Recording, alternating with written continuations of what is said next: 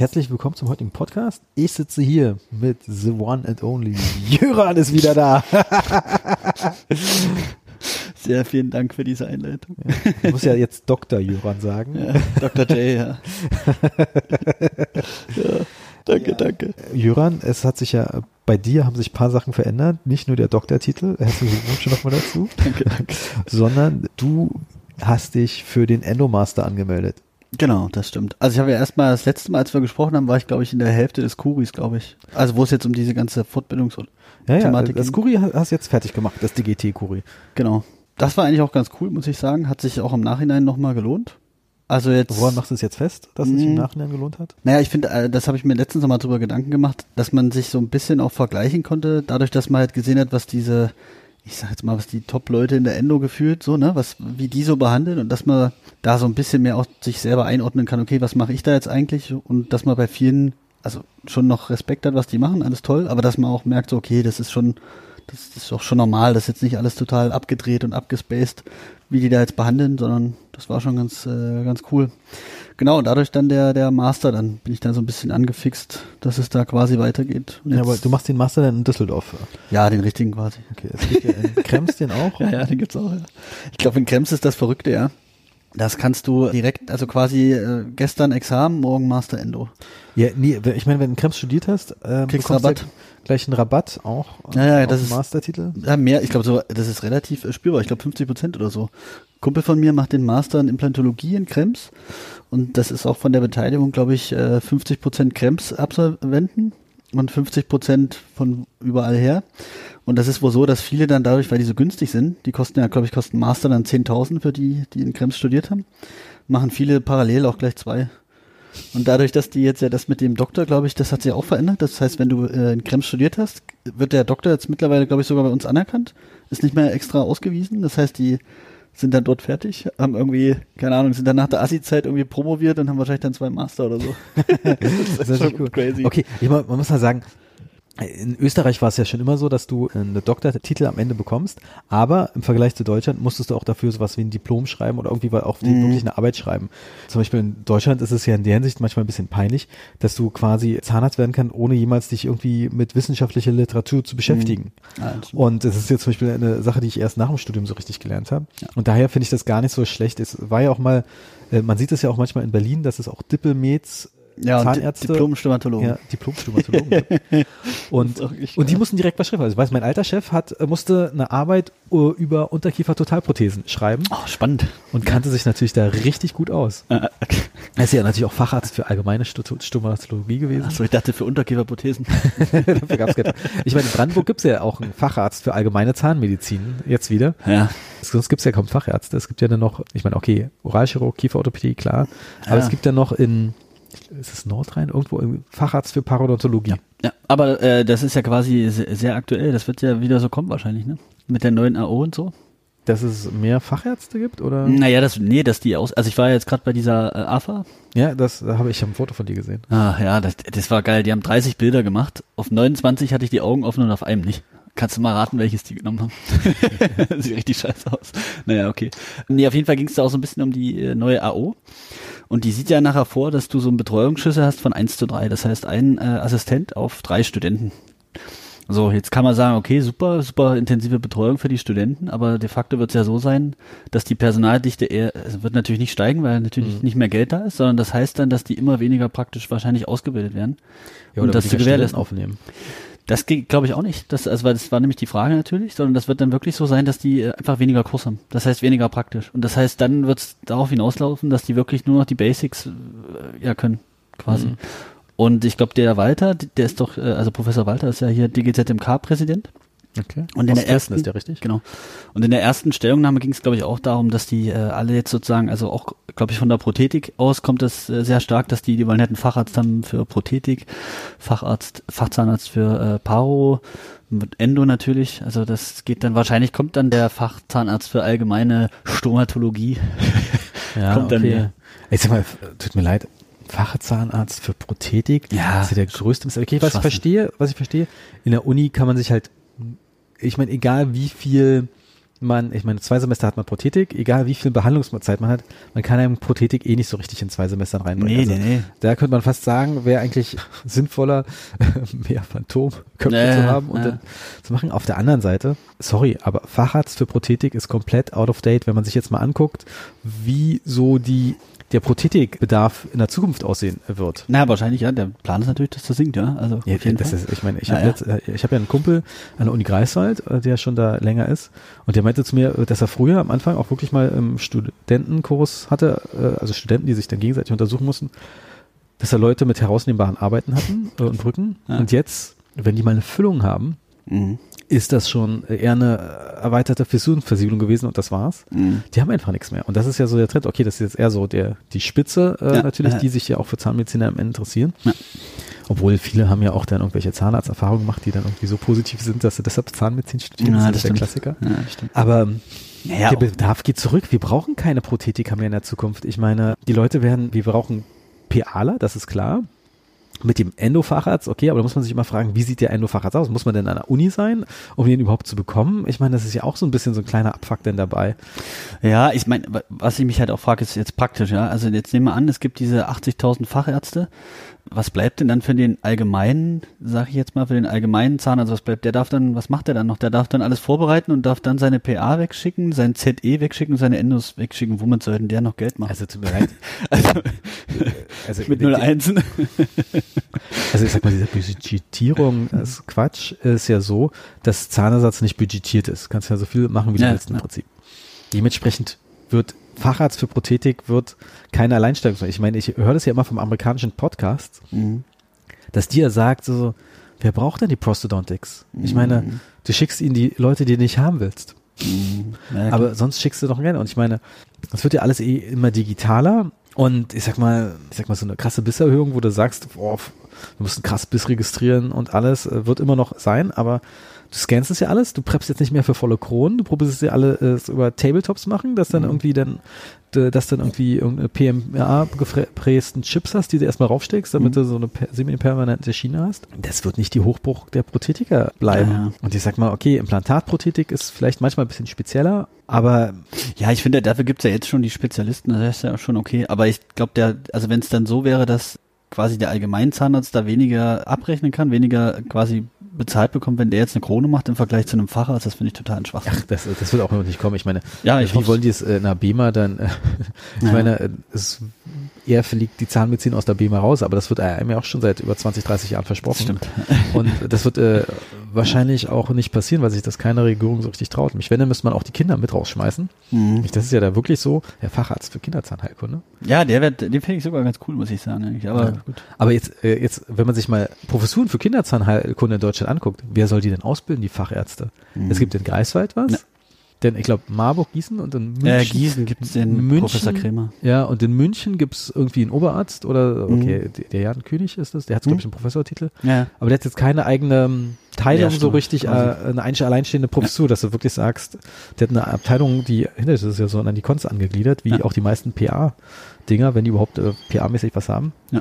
Oder auch wenn wir im Endo-Bereich bleiben, wer soll denn die Fachärzte an der Uni ausbilden? Und jetzt mal ehrlich, machen wir uns nichts vor. Das Problem was die haben, die haben ja auch nicht mehr Patienten, die haben eher weniger Patienten, behandeln weniger. Das heißt, natürlich, wer schon teilweise gehört, dass manche Professoren, da müssen die, äh, die machen keine Aufbaufüllung, weil die bekommen die Fälle schon vorbereitet. Was ja vollkommen okay ist, wenn man dann eh bloß nur ein, zwei Tage die äh, Woche mhm. behandelt, dann soll man sich vielleicht nicht damit beschäftigen. Aber dann müssen diese Fachärzte, zukünftige Fachärzte für Endodontie erstmal präendodontische Aufbauen machen, damit der Chef dann seine Endo da machen kann. Ich meine, hallo, tut mir leid, dann ist das irgendwie voll für den Arsch. Naja, ist tatsächlich mit dem Patientenproblem, also das sieht, äh, sieht man auch im Studentenkurs, dass äh, diese ganzen Endos, also zumindest in Berlin geht das total zurück. Also, und was auch interessant ist, das war auch bei den Amis, die haben ja auch nicht schon immer Facharzt für Endo gehabt oder äh, Spezialisten. Das ist ja quasi mit die jüngste Spezialisierung in den USA mhm. gewesen. Und manche Unis hatten das ja nie so richtig integriert und die haben es dann irgendwann integriert und dann ist auch plötzlich von den ganz normal, normalen Graduate Students mhm. ist plötzlich die Endo-Zeiten runtergegangen, weil die ganzen Spezialisten, Postgraduates, brauchten die Fälle. Also die haben dann kaum noch welche mm. bekommen. Also es gab ja Leute, die haben ohne Endo Examen gemacht. Ja, Deshalb haben die natürlich super Angst vor Endo.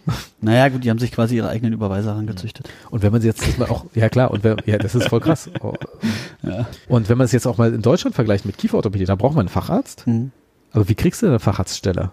Da ist teilweise musst du selber die Drittmittel anschaffen, zahlen, Ja, ja, damit du die Stelle bekommst. Geschachere, ja. Äh, und das ist so ein Geschache, ich meine, darüber redet keiner, aber genauso wird es auch im Endobereich dann plötzlich kommen, Mhm. dass das irgendwie über Drittmittel alles finanziert ist. Ja, es wird auf jeden Fall, wäre es äh, schwierig, definitiv. Ja. Nee, was äh, auf der DGT war es ja mal beim Thema, ich habe ja auch mal dieses Spezialistenseminar mitgemacht.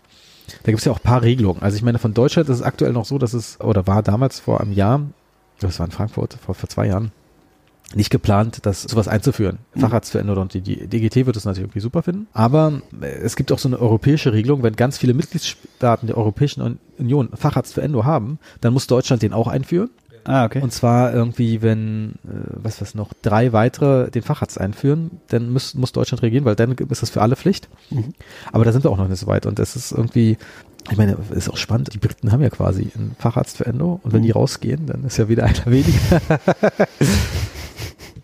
das war damals ja noch gar nicht absehbar. Mhm. Deshalb äh, so ein bisschen, was aber spannend wird, wenn du aber DGT-Spezi bist, zum Beispiel, ob du dann automatisch Facharzt werden Ich würdest. denke mal schon. Ja, und ich könnte ich mir schon ja, vorstellen. und das ist natürlich äh, schon Argument, dann irgendwie äh, sich da zu bemühen, DGT-Spezialist zu werden, um dann bereit zu sein, falls Fachärzte ein.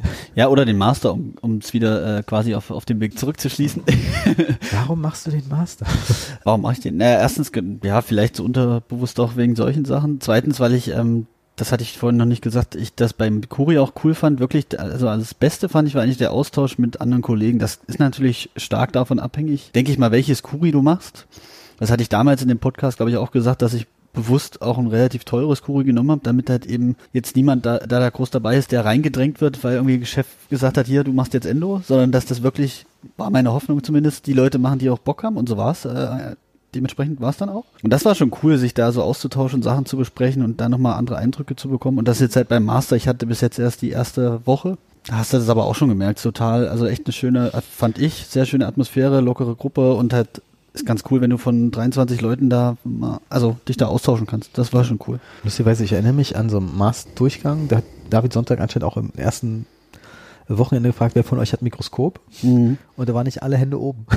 Ja, das war, äh, kann ich dir sagen, bei uns auch nicht so. Das, aber es war schon geschätzt, würde ich sagen, vielleicht, keine Ahnung, von 25 oder wie viel das sind, vielleicht 20 mit Mikroskop. Das kannst du schon sagen. Also ungefähr. Ja, okay, das ist ja auch immer die Sache, brauchst du wirklich ein Mikroskop und gute Ende haben? Ich meine, ich hatte letztens eine Diskussion mit einem Kumpel darüber, der meinte, wozu brauchst du jetzt ein Mikroskop? So, und ich so, ja, ich find's geil, permanent alles zu sehen, aber so die Argumente haben ihn alle jetzt nicht so überzeugt. Okay, wom- womit macht er denn seine Endo? Ja, mit Lupenbrille. Und die hat ja sich überlegt, äh, oder hat jetzt auch zum Testen dieses, äh, wie heißt denn das, ähm, dieses einäugige. Ach, Gottes Willen. Ich Ja. habe mich immer gefragt, was soll ich damit? Ja, okay, wenn du kein Mikroskop hast und nur mal einmal reinzugucken kannst. Aber, was soll ich das? Ist so, ach nee, ja, nee, kann ja Ich sag mal, machen. jetzt äh, ist jetzt, äh, ich meine, von Idee her ist es nicht schlecht. Äh, Bloß, ich würde ja immer sagen, ich habe in die GOZ reingeguckt und da steht nur Stereomikroskope werden quasi. Ja. Da kannst du das am, äh, abrechnen. Die sagen, man kann es trotzdem abrechnen. Ja, ich bin ja ein Typ von äh, einer klaren Linie. Also entweder habe ich ein Mikroskop oder nicht, aber so ein Hybrid ein Auge, dann, dann halt nicht. Okay, aber ich meine, okay, das ist ja nicht so, dass es dir irgendwie Ja. den Fernrohr vorschnallt, sondern Ja. ziehst es dir einmal hin und du machst das nicht permanent. Was interessant ist, und das fand ich wirklich, die hatten dann auf, ich habe mir das mal auf einer Messe angeguckt, die hatten ja auch dann so ein Modell, da meinte, probier mal diese beiden, die zwei Löcher nah beieinander und wie da durchzugucken beim Stereomikroskop, da konnte man nicht komplett durchgucken bei dem Ding konnte man dann quasi auch dann das Ende vom Loch sehen, weil es halt nur ein äh, Aber, aber was war, was war denn der Preis? Also wie teuer ist denn da so ein Ding? Ich weiß es gar nicht. Ach so, aber schade. Das war jetzt nicht so, dass man sagt, oh, super, ich glaube, dass man effektiv mit Steuer da äh, nah an der 10.000 ja, Na gut, dann ja. ist es für mich, Ja. genau, Aber da kannst du dir auch ein super billiges Zoomex-Mikroskop holen. zum Beispiel. Ja.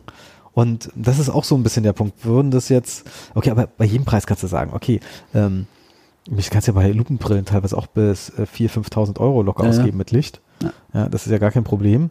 Da kannst du sagen, hier, das ist Licht drin, mm, äh, aber Ja, aber zum Beispiel, um nochmal ganz kurz auf diesen Mikroskop oder, oder Lupenbrille, also klar, wahrscheinlich, wenn du eine, keine Ahnung, sechsfach Vergrößerung Lupenbrille mit Top-Licht hast, dann ist das bestimmt, äh, kann man damit auch ausreichend arbeiten, aber also ich weiß nicht, ich finde so von der Arbeitszeit und Ergonomie ist, also ganz ehrlich, ich finde das ja schon wichtig. Ich habe so eine 2.7er, die ich jetzt zu, zum normalen Arbeiten nehme, das ist schon alles auf mich eingestellt. Aber so richtig, wenn ich, also am Mikroskop kann ich irgendwie den ganzen Tag sitzen mit der Lupenbrille, die wird irgendwann schwer. also keine Ahnung, kann man jetzt sagen, ich habe die falsche, aber weiß ich jetzt nicht. Da, also meine, was ich sagen, ich habe immer noch meine 2.0er Lupenbrille aus Uni-Zeiten mhm. und ähm, jetzt mal von meiner Seite aus ne? macht es gar keinen Sinn, die abzugraden, weil ich habe die ganze Zeit ein Mikroskop für mich zur Verfügung. Ja, eben ich und auch. Ich sag mal, ähm, wenn man es dann noch weiterspielt, ich meine, okay, ich als angestellter Zahnarzt müsste die Lupenbrille mir selber kaufen, was ja. okay ist. Mhm. Das äh, Mikroskop wird jetzt vom Arbeitgeber gestellt. Ja, natürlich schon doof, wenn ich da was. Du kannst es, könnte, oder nicht könntest, du kannst es abrechnen, ne? Also. Ja, äh, abgerechnet wird es ja immer. Ähm. Nee, deshalb meine ich, das jetzt, würde jetzt auch noch pro, pro Mikroskop sprechen. Ja, okay, ich sag mal, wenn das, ich meine, okay, ist so ein Grenzfall. Die sagen halt äh, bei diesem O1 äh, Okularteil, man kann es abrechnen, dann ist man natürlich schnell auch in so einem Break-Even-Bereich äh, kriegst du ja bloß, was, was, 22 Euro für diese. Ist jetzt nicht viel, aber es macht natürlich die, die, die 0, 1, 0 so rum. Ja. Aber da kannst du natürlich, wenn du so ein Ding auf fünf Jahre abschreibst oder ein Mikroskop, da kannst du natürlich überlegen, wie oft kannst du diese Position denn mhm. pro Woche nehmen, auf 40 Arbeitswochen mal grob gerechnet. Und da könntest du schon Break-Even bloß mit der Position zusammenrechnen. Mhm. Ja. Was natürlich auch, wir haben nämlich im Vorfeld über das Pro-Ergo und welches Mikroskop, Flexion und alles ja. gesprochen. Ja. ja, beim Pro-Ergo, wenn du da knapp 80 äh, 1000 Euro hinlegst ja. auf dich, brauchst du mit dieser Position, kannst ja. es dir nicht. Ja. Naja, wobei man muss jetzt ja festhalten, also tatsächlich glaube ich, ähm, wenn jetzt die Frage um das äh, mit dem Mikroskop kurz nochmal, ob jetzt Pro Ergo oder meinetwegen ein günstigeres von einem günstigeren Anbieter, ich glaube, die Leute, die sich ein Pro Ergo holen, das ist jetzt wahrscheinlich eher die rein auf Endo spezialisierte Privatpraxis äh, versus wer sich so ein günstigeres holt, jemand, der vielleicht ein Kuri macht und jetzt einfach mal ein Mikroskop haben möchte, ne? So. Okay, Einstieg. sag mal, jetzt müssen wir definieren. Ich meine, okay, ich kann mir vorstellen, wenn du irgendwie Zoomex oder Keydent oder wie die alle heißen, äh, holst, erstmal zum Start, um selber zu sehen, wie es ist. Dann gibt's glaube ich, so einen Midrange-Bereich. Da würde ich jetzt ähm, Flexion und Pico reinsetzen, mit denen du auch schon super arbeiten kannst. Ja, auch auf, äh, ich meine, kriegst ja nicht über Endüberweisung, weil du sagst, ich schicke nur zu jemandem, der einen Pro Ergo ja, hat. Ja, ja, ich meine, die, die einen Pro Ergo haben, sagen das natürlich so. Äh, das ist äh, natürlich das Allerbeste. Aber ob jetzt wirklich die Endo dafür wird davon nicht besser. Und jetzt äh, wirtschaftlich gesehen. Das war übrigens ein Tipp vom, äh, vom Harvey übrigens. Was? Sich ein Pro Ergo zu kaufen im Kurier. Das war sein Tipp. Ja, nee, äh, das hat auch immer, ich meine, Wurzelspitze ist offline. Leider, ja. ja. Aber er meinte, er wird ja ständig gefragt, was für Mikrokurs äh, soll man sich kaufen? Und er sagt dann immer als ein Pro Ergo. Mhm. Obwohl, er hat ja dann auch mal was übers Flexion geschrieben. Stimmt, ja, das habe ich auch gelesen. Da hat er so auch so ein bisschen, er hat ja nie, okay, dieser Bericht, dieser Bericht über das Flexion wurde ja nie fertiggestellt und online gestellt, wurde bloß mal versprochen. Aber so ein bisschen klang so an, so würde ich mich jetzt nochmal neu niederlassen, würde ich mir echt ernsthaft das überlegen, ob ich mir das hole. Mich, das hat ja, ich meine, damals muss man sagen, gab es ja so wie Varioskop nicht an den mhm. Anderen Mikroskopen, oder ich weiß nicht, ob es überhaupt gab. Mhm. Äh, Pico gab es ja vielleicht damals noch. Er hat ja damals auch ein Pro Magis noch, den Vorgänger vom ja, Pro R. Ja, dieses HNO-Dings, ne? oder? Ich weiß nicht, ob es ein HNO-Ding ist. Soweit bin ich nicht in der Materie. Mhm. Das kann man sich natürlich überlegen. Ich meine, gerade wenn es jetzt auch ein bisschen reingeht, sich mal vor, du würdest jetzt auch eine Endopraxis starten wollen, willst du auch irgendwie ein DVT haben? Ja, da kann man auch super lange drüber streiten. Ja, ja, genau. Das ist der Punkt. Ich sag mal, wenn du die perfekt einrichten und Kohle spielt keine Rolle, würdest du auf jeden Fall ein DVD ja, reinbauen. Ja, gut, wenn Kohle, ja, nee, ja. sicher, dann, dann würde ich, ja. spielt Kohle ja leider eine Rolle bei den meisten. Ja, leider schon. Ja. Und wenn du dann überlegst, okay, ich könnte beides pro Ergo und DVT geht nicht, aber wenn ich sage, okay, ich hole mir Flexion und ein DVT, also das ist eine harte hm. Entscheidung. Ich meine. Ah, ich glaube, ich wäre trotzdem noch Team Pro Ergo, glaube ich. Ja, aber würdest du denn aufs DVT verzichten wollen? Ja, ich nutze es halt jetzt tatsächlich nicht. Okay. Denn ich muss sagen, ich könnte mir jetzt Endo-Leben ohne DVT nicht mehr so richtig vorstellen. Es gibt ja manchmal so in einem Podcast, der nicht mehr weitergeführt wurde, war so ein ähm, australischer äh, Endo-Typ. Der hatte auch mal die Standardfrage, worauf würdest du eher verzichten? Oder wenn du nur die drei möglichen Apex Locator, DVT oder Mikroskop, worauf würdest du dich verzichten können? Und alle haben immer Mikroskop gesagt, logisch. Mhm. Auf der anderen Seite, äh, okay, Mikroskop ist schon, darauf will, will man eigentlich nicht verzichten. Auf der anderen Seite, mit einem DVT, da kannst du eigentlich auch relativ viel, relativ präzise schon irgendwie sehen. Mhm. So dass ich dann irgendwie sagen würde, ich würde eigentlich, okay, mhm wenn ich auf was ungern verzichten würde, also nicht für alle Fälle, aber so für die schwierigen äh, würde ich eigentlich ungern aufs DVT verzichten wollen, weil das ist immer so äh, bei mir noch so ein Ass im Ärmel, wenn ich sehe, dass im Term ersten Termin irgendwas nicht funktioniert, dass ich sage, okay, am Ende des Termins schießen wir, äh, lassen wir ein DVT rüberfahren, gucken wir mal, was da jetzt Sache ist. Und dann weiß ich halt, okay, äh, wie sieht es aus? Warum komme ich da jetzt nicht weiter? Geht ja vielleicht der Kanal in den anderen über und deshalb habe ich das Problem, was jetzt nicht so auf dem 2D-Röntgenbild rüberkommt. Oder, ja, wobei oder wie viel ja. Millimeter fehlen mir denn noch effektiv? Wenn ich zum Beispiel sage, okay, wenn ich jetzt, wenn es weiterhin nicht klappt, lohnt sich das mit einer Mikro-WSR vielleicht das R zu lösen? Ist das kompliziert, leicht, schwierig? Aha. Wobei dann würd, würdest dir bei der Umsetzung, also ich glaube, da würde ich lieber noch äh, länger mit dem Mikroskop rumsuchen, als dann ohne Mikroskop versuchen, das dann umzusetzen, was ich im DVT gesehen habe. Okay, hab. okay, das ist jetzt schon während der Mikroskop und DVT. Auf der anderen Seite, wenn Sie jetzt wirtschaftlich sehen, du willst ja eigentlich, jetzt aus wirtschaftlichen Gründen, äh, macht ja das, diese ganze Single-Visit Endo mehr Sinn. Ja, die macht maximal Sinn. Ja, ja, klar. ja, und dann ist es natürlich so, wenn du in so einem Setting bist und vielleicht von vornherein zwei geplant hast, willst du es im zweiten jetzt wirtschaftlich abschließen den Fall. Ja. Ja. Und dementsprechend, wenn du jetzt aber kein DVT zur Verfügung hättest und dann sagst, okay, im zweiten Termin mache ich weiter stoche ich mit Mikroskopraum und ich meine, da ist ja auch wieder Grenzen der Physik ähm, oder des Lichts. Wenn es um eine Kurve geht, siehst du dann auch nicht mehr. Dann ist das natürlich ein Problem, wenn du dann am Ende die immer noch keine Wurzelfüllung drin hast, den Fall nicht beendet hast. Ja, das stimmt. Ja, dann bist du beim dritten Termin und dann kommt es natürlich gut auf den Kostenvoranschlag an. Ne? ob das die überhaupt wirtschaftlich leistet oder ob du dann sagst, okay, das will ich jetzt schaffen. Das ist ja auch manchmal so ein persönliches Ding, ja, ja, dass man nicht nochmal über Kohle reden will. Ja, definitiv. Ja. Also Master 23 Leute. Ich meine, hast du auch mal mit ehemaligen Master ja. Leuten gesprochen? Was haben die gesagt? Ja, fand es gut. Also natürlich, ich meine, jetzt muss man sagen, das ist natürlich schon relativ teuer. Der ganze Spaß, das kostet jetzt, äh, da ich einen Kuri habe, ist es nochmal äh, reduziert. Wahnsinnige 1000 Euro oder so. Also, Echt 1000 Euro nur? Ja, 1000, also es war irgendwas, es war vernachlässigbar. Und jetzt kostet er, wenn du, ich habe es in zwei Raten zahle ich, und da kostet es irgendwie 24.800. Okay. Und das ist aber schon, das ist, das ist kostenneutral. Wenn du es in einer, also als Einmalzahlung äh, zahlst, äh, sparst du, glaube ich, warte mal, drei Prozent oder so. Waren knapp 800 Euro. Aber alles, was über zwei Raten hinausgeht, zahlst du drauf noch. Also für, für, für die Idee geht äh, total unverständlich, dass man die 25 Scheine jetzt nicht rumliegen hat. Das ist ja. scheinbar eher ein No-Go. Aber ist krass, also äh, was ist, gibt es denn noch für Ratenoptionen? So? Ich glaube, acht Raten ist das äh, höchste und da zahlst du aber irgendwie, also müsste ich nochmal nachlesen, aber irgendwie, keine Ahnung, war sowas wie zehn Prozent oder so. Es war relativ viel nachher. Also es war so, wo man auch sich gedacht hat, okay, hey Leute, das ist jetzt irgendwie, dafür kaufen sich andere ein Auto, ich mache jetzt hier die Fortbildung und ihr könnt jetzt nicht nachvollziehen, dass ich das jetzt nicht in, keine Ahnung, in Raten zahlen möchte. War jetzt ein bisschen okay, zumal die meisten jetzt so vom Alter, na wobei es ist relativ gemischtes Alter, sag ich jetzt mal. Ich glaube, ich bin schon eher einer der Jüngeren, der da mitmacht. Es gibt noch einen, der ist jünger, der ist 29. Ich bin ja leider 30. Alter Sack. Ja, scheiße. Ähm, aber die, die anderen sind so, ich würde sagen, vielleicht so, keine Ahnung, Mitte 30 bis 40 so ungefähr. Gibt ja, aber sag mal, angestellt, äh, selbstständig Verhältnis, gibt es da eins? Es ist ein Mix. Also wir haben tatsächlich einen Teilnehmer, äh, der ist auch aus Berlin. Das war so lustig. In der ersten Runde stellt man sich da so, also stellt man sich vor, wie das halt immer so ist. Und das hat ja so einen gewissen Charme. Auch so, also ich war noch nicht bei den anonymen Alkoholikern, aber so stelle ich mir das vor.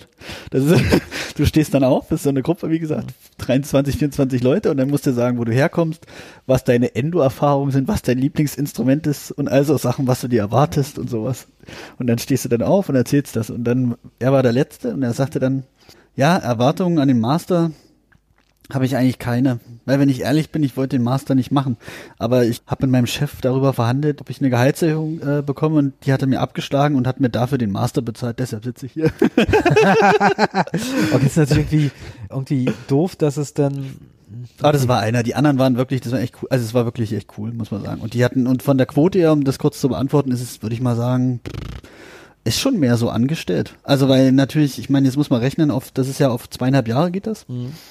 Und du hast, glaube ich, insgesamt knapp über 60 Tage, die du weg bist. Das ist schon viel. Und dann hast du auch ähm, ja, plus, äh, an, äh, Übernachtungskosten. Übernachtungskosten, die, die, also ich meine, es ist immer in Düsseldorf. Es ist immer in Düsseldorf, genau. Und dann vor allen Dingen auch noch, das darf man nicht vergessen, ähm, wir haben drei Wochen, wo du am Stück präsent sein musst. Also wo du jeweils eine Woche in Düsseldorf bist. Mhm. Und das ist natürlich, wenn du mal eine Praxis hast, jetzt gerade vielleicht, wenn du eine Einzelpraxis hast, ich meine, da wird's dann schon grenzwertig. Mhm. Ja, das ist krass. Ich meine, ich habe ja mal auch auf den Plan geguckt und ähm, sowohl Krems und auch äh, der Düsseldorf Master haben mich eigentlich nicht so krass überzeugt, weil mir hat ein bisschen so die internationalen Referenten ge äh, gefehlt. Ähm, ja, wobei ich sag mal, äh, ich also, meine, wen hast, habt ihr als international? Okay, wie, Philippi ist offiziell Schweiz. Nee, aber also zum Beispiel ist da, also der Hagai Schemisch ist wieder ja, da. Akta, dann ja. Margari noch. Margari ist noch da und dann ist, ach, irgend so ein aus Israel irgendjemand, wer war denn das noch? Der eine die, aus Israel. Noch einer, der eine ging genau, der eine Zahnarzt, der eine Endodontologe. Nein, es waren noch ein paar. Ich Aber das, ich meine, du hast schon recht, das ist jetzt nicht. Ähm also das finde ich immer ein bisschen schade, weißt du, dann haben, äh, ist es irgendwie das Beste, was du auf dem deutschsprachigen Raum bekommst. Mhm. Irgendwie fehlen dann irgendwie noch mal ein paar große, nämlich wir haben gute Referenten, klar, aber irgendwie hätte ich mir dann gewünscht, dass dann wirklich dann sagt, dass dann also ich, ich finde jetzt den Kim geil, aber dass, dass der Kim dann vielleicht nochmal dort sagt, was ist Mikro-WSR, okay, das wird der Philippi, kann das auch übernehmen. Ja, aber dass du ja. wirklich noch ein paar irgendwie sagen kannst, boah, ich habe hab den Master gemacht und ich habe mit. Äh ja, nee, ich, ich weiß schon, was du meinst, das stimmt. Aber ja, also ich glaube, was wofür das ganz cool ist, ist nochmal für dieses, sag ich jetzt mal, das Tiefenverständnis so, weil zum Beispiel wir machen jetzt auch so an, an natürlich ganz viel auch Echtszene auch. Und was da ganz geil ist, ist halt, ich meine, so viel Zeit nimmt man sich doch, jetzt sind wir mal ehrlich, wer macht das denn? In der äh, Praxis, der sich jetzt irgendwie ein Modell erstellt, Ober-Unterkiefer, da irgendwie, keine Ahnung, 20 Zähne einbettet, die dann alle Wurzelkanal behandelt und dann mal irgendwelche Querschnitte macht, die transparent färbt und sich danach anguckt, das macht doch niemand. Und das ist mal ganz cool, sich wirklich bewusst Zeit zu nehmen, das mal zu machen. Okay, man könnte aber natürlich sagen, okay. Kannst du selber machen, natürlich. Wir machen das jetzt einfach Mach mal selber. Okay, ich muss auch irgendwann mal selber Zähne transparent machen, das ist glaube ich ziemlich cool. Ja, Holm Räuber, der ist übrigens auch dabei. Echt, der ist dabei? Also ja. als Referent? Ja. Ja, ich meine auch Jörg Schröder ist ja auch dabei, der redet über DVT. Ja, und ich glaube Ergonomie auch. Ja, Wer hätte gedacht? Ja, okay. Okay, hat ja auch eine DVD. nee, nee, nicht DVD. Eine DVD. DVD, eine DVD, DVD. Ja, ja. Rausgebracht. Ja. Nee, und das, ja, denke ich mal, das wird ganz cool. Und vor allen Dingen, ähm, ähm, dass man nochmal so ein bisschen hinterfragt, warum man manche Sachen macht eigentlich, ne? So ein bisschen auch quasi guckt, was ist da die äh, Wissenschaft dahinter? Oder gibt es da eine? Oder mache ich das einfach nur nach meinem Gusto? Ja, ich meine, das ist natürlich cool. Ich meine, ich weiß auch von ehemaligen Leuten, dass die es auch geil fanden, Netz, äh, äh, Netzwerk und dann sich nur ja. mit Endo zu beschäftigen. Genau. Das glaube ich auch und das schweißt so ein bisschen zusammen. Und ich glaube, der erste Master-Durchgang, ich glaube, ich weiß nicht, ob es Krems oder Düsseldorf war, da gab es ja dann auch die Master Endodontie-Gruppe, die sich daraus gebildet hat. Ach, diese Gesellschaft für Master ja. Endodontie oder sowas. Ja, GME, oder? Ja, GME ja, oder sowas. Ja, ja. Gab es dann, glaube ich, nochmal ein Spin-off äh, ein paar Jahre später. Ja. Ja, ich meine, äh, das ist ja dann immer dieses auf Titelhandel oder nicht Titel, Titel fokussierte Leute. Und ich weiß nicht, gibt es bei euch auch einen, jemanden, der schon einen Master hat äh, in dem Durchgang? Nee. Ja. Nee, nee. Ich das zum Beispiel auch. Ich kenne einen, der ist ja auch ein Freund von mir, der hat glaube ich, schon drei Mastertitel oder so, weil der es einfach cool findet. Ähm, ja. ja äh, und der hat ja schon einen kennengelernt, der schon mehr hatte als. Echt? Aber ist das, das ist, glaube ich, in Berlin ja am, warte mal, am. Nee, äh, nicht in Berlin. Nee, aber da gibt es so eine Praxis im Savini-Platz, glaube ich.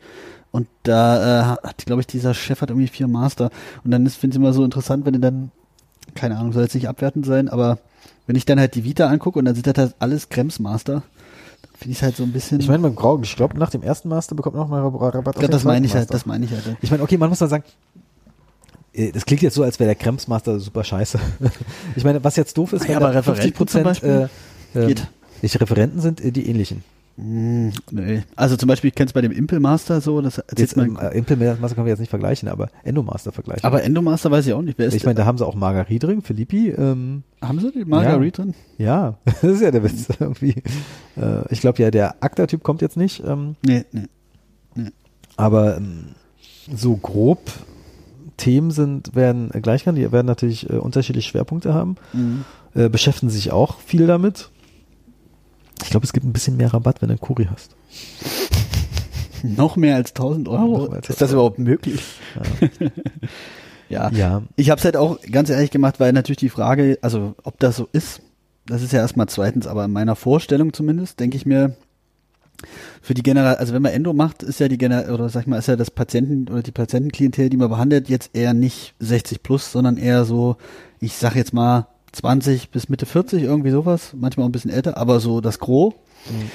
Wenn man jetzt überlegt, sich vielleicht selbstständig zu machen, dann langfristig ist es ja ganz wichtig vielleicht auch, dass man sich irgendwo unterscheidet zu den anderen 80.000, die jetzt da nur Endo machen. Mhm.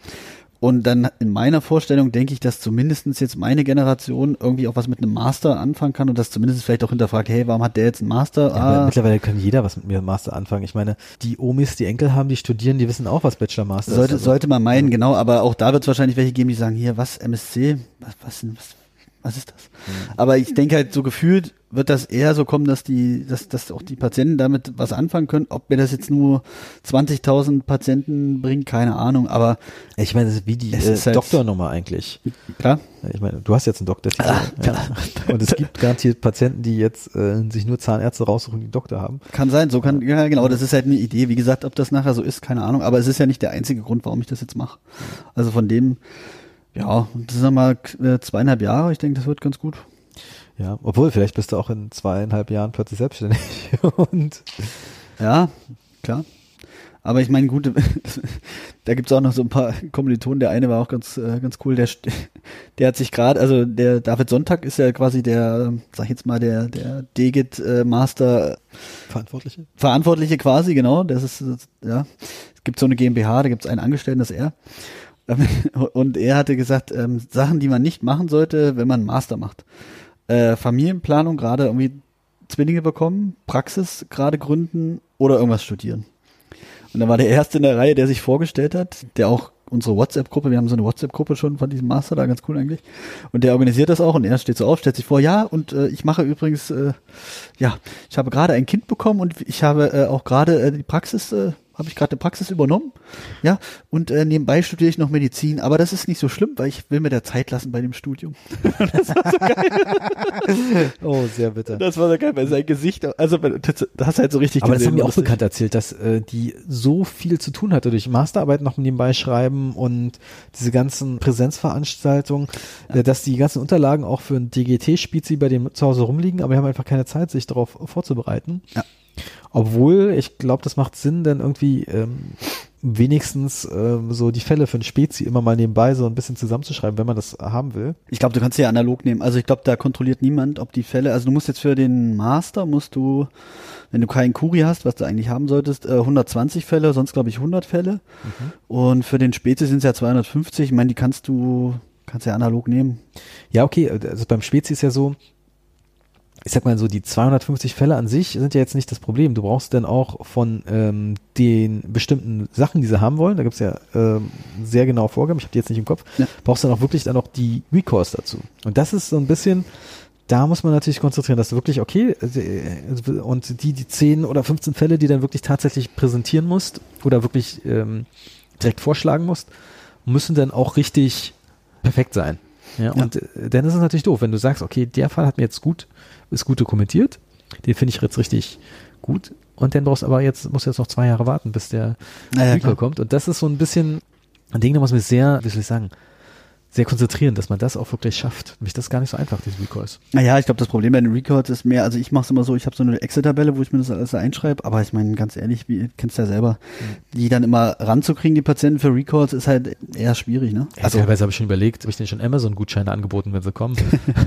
Na gut, wenn das jetzt so gerade von dem einen Fall da, was da, ja, ja klar. Ja, das war, das war dann der eine Fall, wo ich sage, den will ich jetzt wirklich ja. wissen. So ja. 20 Euro Amazon-Gutschein. Komm schon. oh Gott, wenn das jetzt ein Patient hört.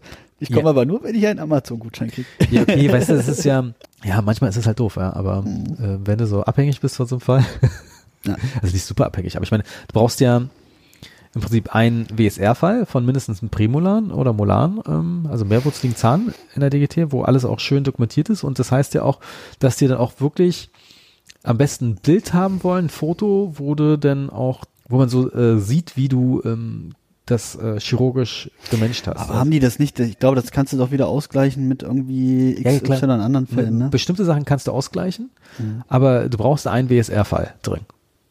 Trotzdem. Ja, sicher? Ich glaube, ja. Ich meine, da heißt es denn bei manch, bei, äh, bei manchen anderen, jetzt ähm, brauchst du ja auch idealerweise einen Traumafall oder fünf weitere Revisionen ja. ne, von Molan. Und das ist ja auch so, bei der 250 Fällen soll ja die, die Hälfte wenigstens ähm, Revision sein. Ähm, die Molan sein. Ja, achso, ja, das ja, äh, ja, Molan.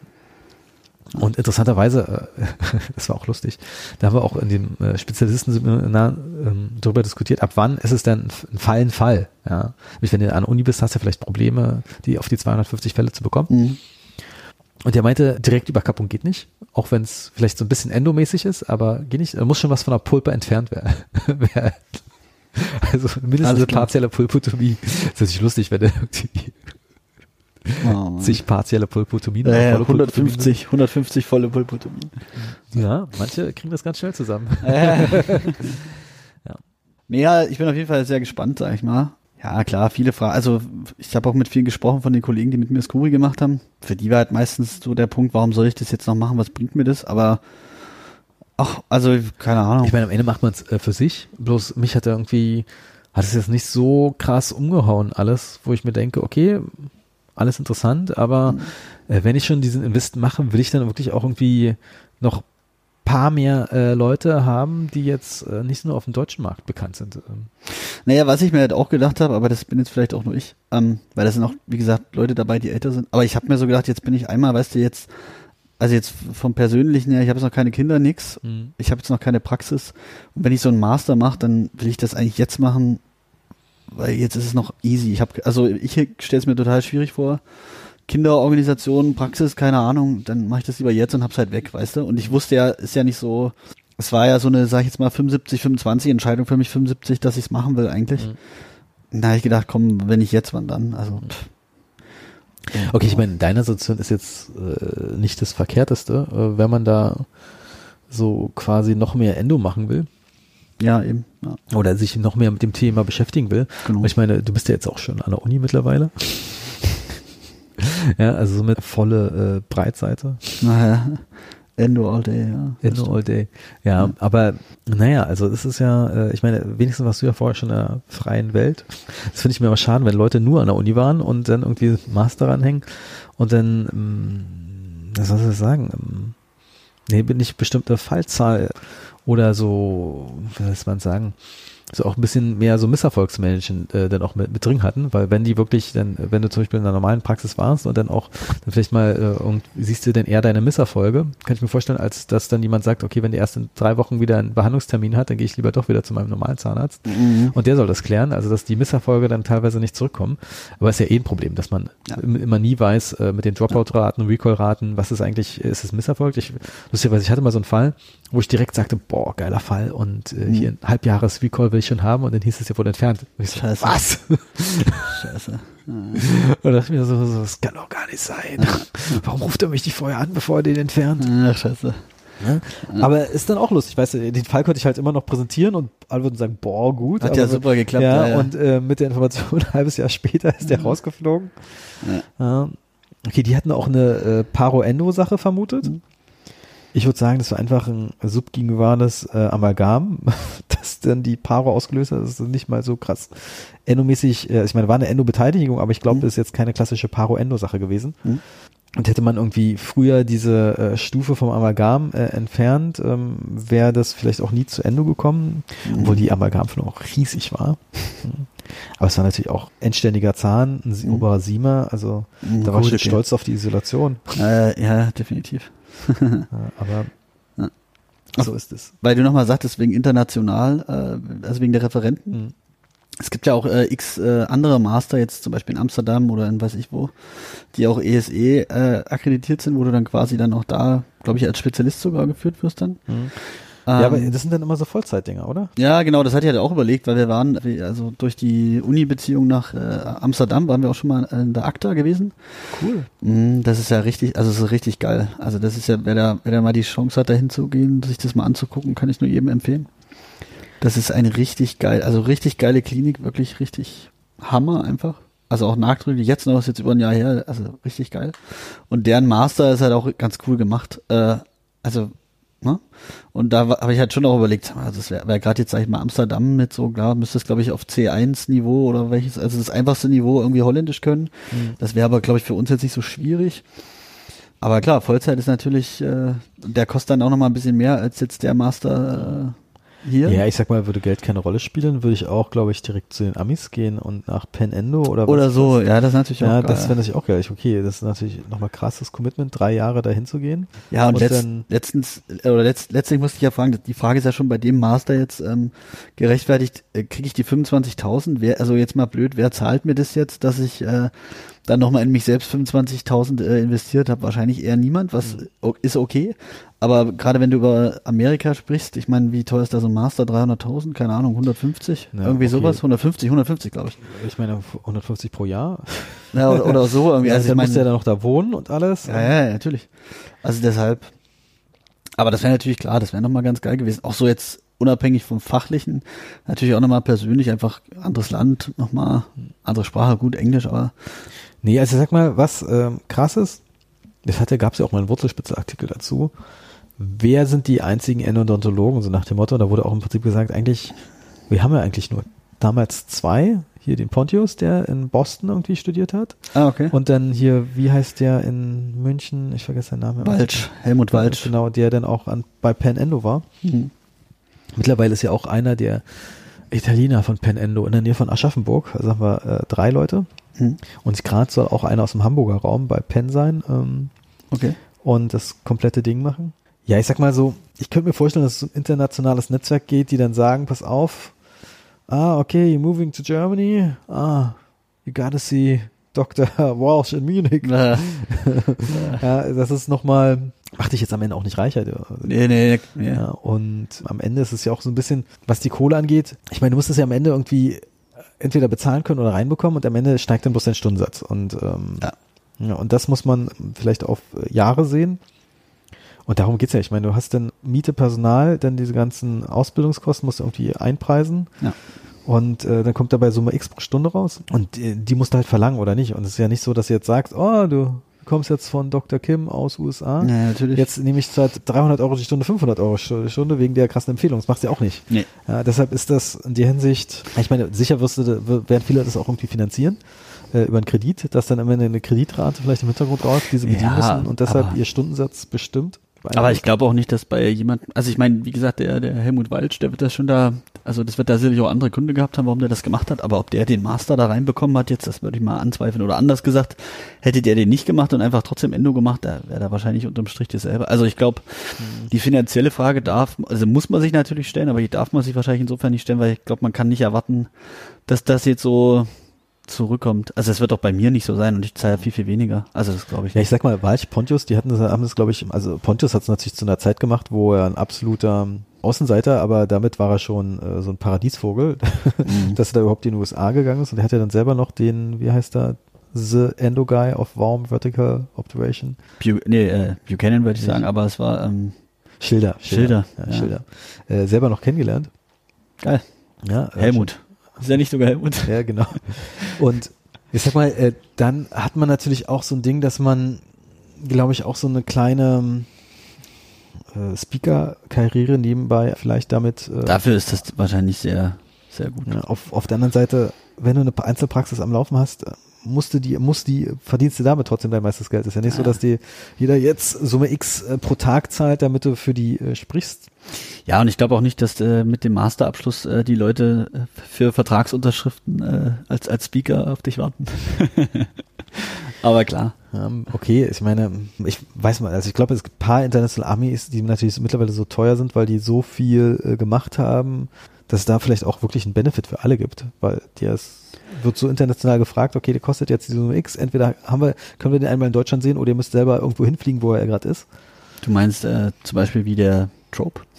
Der Trope, ja, äh, Trope, ja, obwohl Trope ist schon mal krass. Ich meine, der hat eine eigene Praxis trotzdem nebenbei. Der arbeitet ja nicht nur an der Uni. Ja, ja, nee, das weiß ich, ja, ja, ja. das ist ja. ja. Und äh, ich glaube, so viel Uni macht er jetzt auch nicht mehr. Nee, aber den, den zu holen jetzt als, also wie man so hört, das ist äh, auch eher kostspielig. Wenn, wenn der mal reden soll, oder? Das habe ich mal so gehört, das waren. Äh okay, ich meine, ich glaube, bei Trope gibt es vielleicht so zwei Möglichkeiten. Entweder du holst ihn ähm, äh, zu Kondition X oder ähm, du holst ihn in Verbindung mit irgendwas mit biogramischen Zielern aktuell. Ja, mhm. Oder denkst das dann so nochmal wahrscheinlich FKG, das ein bisschen subventioniert im Hintergrund oder wie auch immer der Sponsor, dann, ja. Sponsor ist. Ja, und er hat ja auch seine fixen Vorträge, die er dann natürlich immer wieder ein bisschen updatet, je nachdem, wie die Studienlage gerade ist. Mhm. Und ich sag mal, er kann schon gut reden, ist so ein Ende-Oper. Mhm. Und wenn du den halt was fragst, kriegst du halt äh, auch eine Antwort auf alles gefühlt. Und was cool ist, ich meine, das wird ja, äh, habe ich immer das Gefühl bei Trope miss missverstanden. Ich meine, er hat Rieselon Zieler erfunden. Mhm. Und dementsprechend war er überzeugt, aber ich meine, hat sich uns überlegt, was sind die Probleme aktuell, wie können wir die lösen, hat dieses Resolon entwickelt, verkauft und natürlich dann ist auch um die Welt äh, getingelt, um den Leute davon zu überzeugen, dass das cool ist. Und äh, das wird ihm ja jetzt immer noch bei biokeramischen Zieler vorgeworfen. Ja. ja. Das nach dem Motto, Mensch, obwohl, ich meine, ich habe Resilon ja auch mal benutzt, ist jetzt nichts, was ich, äh, wo ich äh, Vorträge jetzt dafür geben könnte. Und äh, das ist eine ähnliche Technik wie beim biokeramischen Sealer, also äh, gefühlt viel Sealer und äh, mhm. Mastercone, bloß das Resilon hat sich natürlich schon alles auch verbunden. Das war ja dann quasi ein Material. Die, nehmen ja das Resilon Guter Percher und der Resilon Sealer haben sich da miteinander verbunden. Und dann war cool, was natürlich, dass es lichthärtend ist. Das heißt, du hast da raufgelegt auf den Lampe, es war hart, konntest dann so die Sealer-Reste super entfernen, wegbohren und hattest dann wirklich dann auch eine gebondete Sache. Was er natürlich jetzt sagt, das, das Problem ist, Adhesiv, äh, Adhesiv und Wurzelkanal ist natürlich immer schwierig. Das äh, wissen wir auch bei Glasfaserstiften etc. Und das äh, Schwierigste ist das Hypochlorid, das am häufigsten benutzt wird und das äh, killt nochmal natürlich noch ein bisschen die Adhäsion. Aber das ist ja auch nochmal so ein Thema für sich. Hypochlorid killt die Adhäsion, weil wenn du das wirklich konsequent folgen würdest, das Hypo die Adhäsion, dürftest du auch nicht direkt nach der Wurzelfüllung eine Kompositfüllung drauf machen. Weil da war ja genügend Hypo drin. Ja. Und äh, dementsprechend ist es manchmal auch so ein bisschen, Leakage ist ja das Hauptproblem. Und dann wurde ja im Prinzip Leakage Resilon vorgefahren, dass es mehr liegt. Aber ich meine, wenn man sich dann auch so aktuell guckt, wie warme guter Percher, was als Goldstandard beworben wird, anguckt. Ich meine, wir nehmen da AH Plus, ein Sealer, der laut äh, Josette Camilletti nicht mehr als auf 60 Grad erhitzt werden soll. Also mit äh, warmen vertikalen Methoden erhitzen wir den eigentlich. Dann nehmen wir extra warmes Gut über Perche, das auch von Natur aus schrumpft, auch wenn man schildermäßig alles macht. Es wird eine Schrumpfung geben. Na gut, wobei man natürlich jetzt nicht so viel, wenn jetzt die, die Sealer-Mengen im Vergleich siehst, du mhm. sollst ja vom AH Plus eigentlich fast, also du sollst schon benetzen, aber es ist ja wirklich ein Benetzen mhm. und jetzt nicht einen Kanal auffüllen. Aber ganz kurz eine Sache, ganz wichtig noch die, die Podcasts sollen ja auch Wissen vermitteln. Sag ich jetzt mal. Und der gute Herbert Schilder übrigens, das, das bei mir war nämlich vorhin, das kam schon. Herb, genau. Ja, ich dachte auch schon, scheiße, jetzt hast du ja den falschen Namen gesagt, wie peinlich. Ist am 8. September 1928 in Brooklyn ge äh, geboren und ist im, am 25. Januar in Newton, Massachusetts gestorben, 2006. 2006, okay, da kann ja. man, kann man ihn eigentlich noch ein paar erlebt. Es gibt ja hm, ein, ein YouTube-Video, wo mit einem Interview von ihm, ja, ganz lustig. Und zwar äh, war das auch so, ist ja so mehr so ein bisschen durch Zufall über Zahnmedizin überhaupt reingerutscht. Mhm. Denn irgendwie ein Onkel hat von ihm Zahnmedizin studiert, aber es gab irgendwie, äh, weil er auch aus Brooklyn kommt, gerade für Leute irgendwie aus sozial schwachen Gebieten irgendwie ein Stipendium. Mhm. Und zu Zeiten, wo auch Studieren in USA auch noch günstiger war als heutzutage. Mittlerweile zahlen die ja richtig viel äh, Kohle mittlerweile an die privaten Unis. 400 oder? 400.000 Dollar? Also es gibt da Fälle. Studium, glaube ich. Da äh, sagen selbst amerikanische Zahnärzte, alter Falter, wie wollen die das jemals zurückzahlen? Mhm. Das ist gerade so ein kleiner Peak erreicht. Es kommt natürlich äh, darauf an, ist es eine staatliche Universität oder eine private Universität. Mhm, ja, die privaten kosten natürlich mehr. Ja.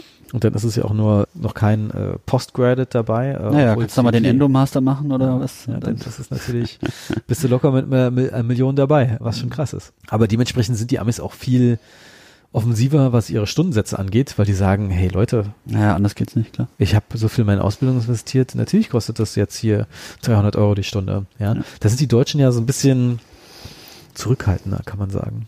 Zurückhaltender lässt sich doch sagen.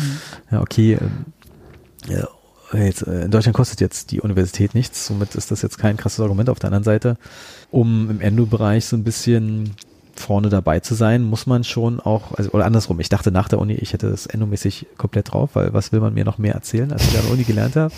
Alter Falter. ich habe ja immerhin auch schon maschinell aufbereitet, was ja, ja das ist gut. dadurch war ich damals auch schon höher qualifiziert. Step ahead. Äh, viele Praxen. ja.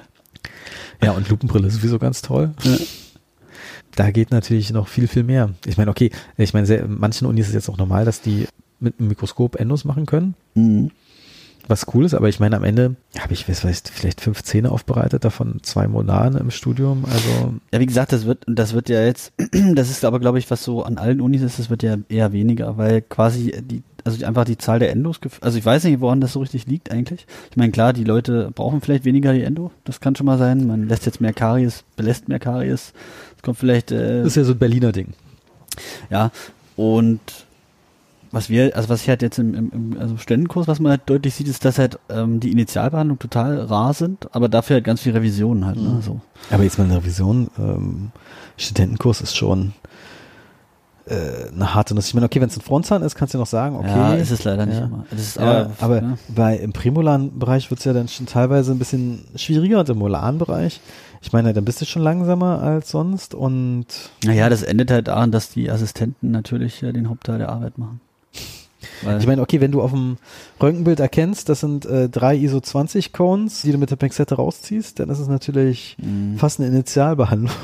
Ja, aber auch das, das, das ist tatsächlich fast sogar mal ein Thema für sich, dieses ganze Patienten im Studentenkurs, da können wir auch acht Stunden drüber reden. Okay, Habe ich auch auf der Tagung schon, also. Ja. Äh, aber da musste fast mit mhm. jemand anders darüber reden. Ah, ich meine, was soll ich mit meinen Studentenkurserfahrungen groß erzählen? Das naja. sind ja schon jetzt ein bisschen her. Ja. Und mittlerweile habe ich ein ganz naives, schönes äh, Bild aus dem Studentenkurs. Ja. Ich glaube, ich, ich glaube, könnt, ich meine, ich habe ja mal überlegt, auch an die Uni zu gehen. Wieder, ähm, Berlin ist jetzt da jetzt nicht gerade der coole Partner. Ich könnte mir jetzt mittlerweile gut vorstellen, in einer Würzburger Uni zu sein, weil Castle ist schon ziemlich cool. Ja, ja, aber ist Fall. halt äh, auch ewig weit weg. Yep. Kumpel von mir ist ja auch an der Uni Würzburg. Und dass der manchmal erzählt, äh, was es für Probleme gibt in der Uni, die du sonst in der freien Welt nicht hast. Ja, dass du irgendwelche, dass erstmal auf die freie SAP-Freigabe vom äh, Computersystem warten musst, sonst kannst du ja gar, kannst du gar keinen Computer bedienen.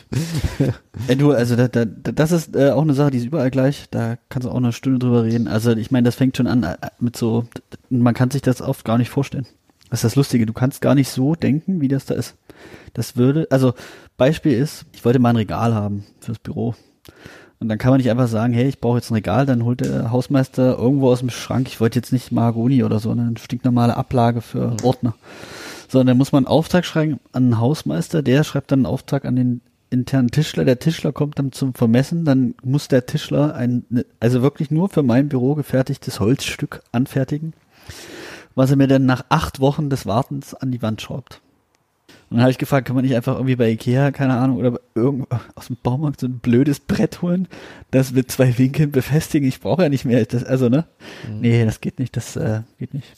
Mhm. Und so geht es ja in allen möglichen Bereichen, ob das Material nachbestellen ist. Das ist also so, man kann das sich nicht vorstellen. Das muss man einfach mal, oder muss man auch nicht erlebt haben, aber. Ja. Ich sag mal, es ist äh, bei manchen Sachen gar nicht so schlecht. Was ich bloß manchmal feststelle, ist, dass auch Leute, die an der Uni waren, wo man sagt, okay, jetzt erlebt ihr den höchsten medizinischen Standard, dann irgendwie in der Praxis dann auch wieder nur noch 0815 machen. Das finde ich manchmal ein bisschen schade. Und auch, dass manche Leute komplett die ganze Zeit da an der Uni sind, äh, nie wirklich Erfahrung von draußen haben, was dann auch immer wieder schade ist. Das, ja, ist halt im Dialog ein bisschen schwierig, ne? Auf jeden Fall. Hm. Also sag mal, mein Kumpel, der war auch vorher, hat seine Assistenzzeit äh, draußen gemacht und ist dann zur Uni gegangen. Das finde ich äh, gutes Konzept, damit man auch wirklich manchmal weiß, was man redet. Und das ist ja auch manchmal die Frage, bringt man den Studenten schon Abrechnungspositionen bei? Weil dann sage ich mir immer so, wer soll es ihnen denn beibringen?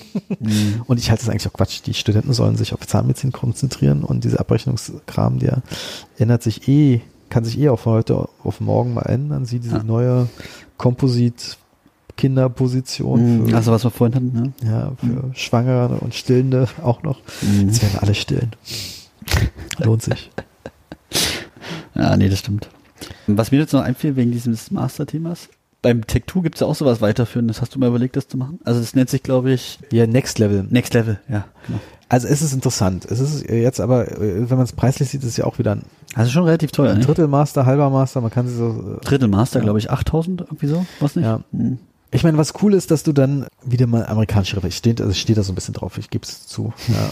ja. dass die natürlich wieder eingeflogen werden, äh, kann man, kann man sagen, sind jetzt paar auch wieder die gleichen. Mhm. Und dann werden vielleicht noch, äh, ist es vielleicht noch mal interessant, dass es überhaupt ein Fortbildungsangebot gibt in der Form für Leute, die den Kugel schon haben. Ich, da mhm. Äh, gibt's ja außer Master, sind sie ja die einzigen, die irgendwas anbieten. Ja. Sonst kannst du natürlich irgendwelche selben Kurse machen und mir fällt ja auch manchmal in Workshops auf, dass ich manchmal nicht verstehe, was die Zielgruppe von dem Referenten selber. Sind es jetzt Zahnärzte, die noch keine Endung machen, so Generalisten, oder sind es Leute, die wirklich Ahnung von Ende haben? Sodass man, es gibt ja auch zum Beispiel den Thomas Lang, der Masterkurse gibt von seinem. Ja, ja, ja, ja von seiner Reihe da, genau. Von seiner Reihe. Ist jetzt auf jeden Fall kein falsches Konzept. Aber dass man es wirklich mal, ich habe mich ja auch mal im Composite-Bereich geguckt, gibt es einen Master-Composite-Kurs? Gibt's nicht. Ja.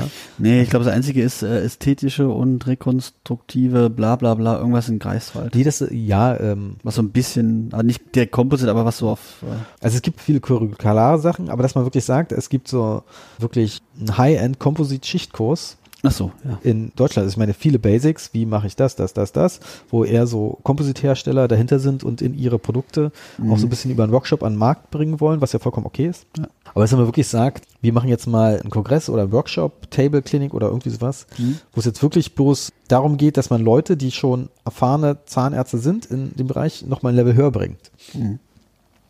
Ist natürlich auch schwer im Composite-Bereich, aber du kannst natürlich sagen, als Fokus auf Diastema-Verschluss äh, mit Palatal Shell, dann mit Bioclear-Matrizen meinetwegen, mit dem, sodass man sich dann selber raussuchen kann, was ist das Beste für sich, der beste Workflow. Mhm.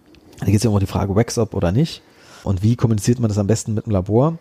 Sowas fehlt ja so ein bisschen, sowas ist teilweise, teilweise in den normalen Kompositkursen mit drin, aber hm. nicht so wirklich ersichtlich. Oder im Endo-Bereich, dass man wirklich sagt, Revision. Ich meine, dafür gibt's ja, hat ja keiner ein Patentrezept. Dass man wirklich so sagt, ey, pass auf, wir beschäftigen uns Fokus Revision. Was sind eure Konzepte? Natürlich gibt's dann die Fraktion, wir nehmen Lösungsmittel, ohne das Wort Chloroform zu benutzen. oder nicht. Mhm. Ähm, oder ich meine, was ist Eukalyptusöl, Orangenöl ist ja, ja auch so ein bisschen genau. im Fokus. Ja.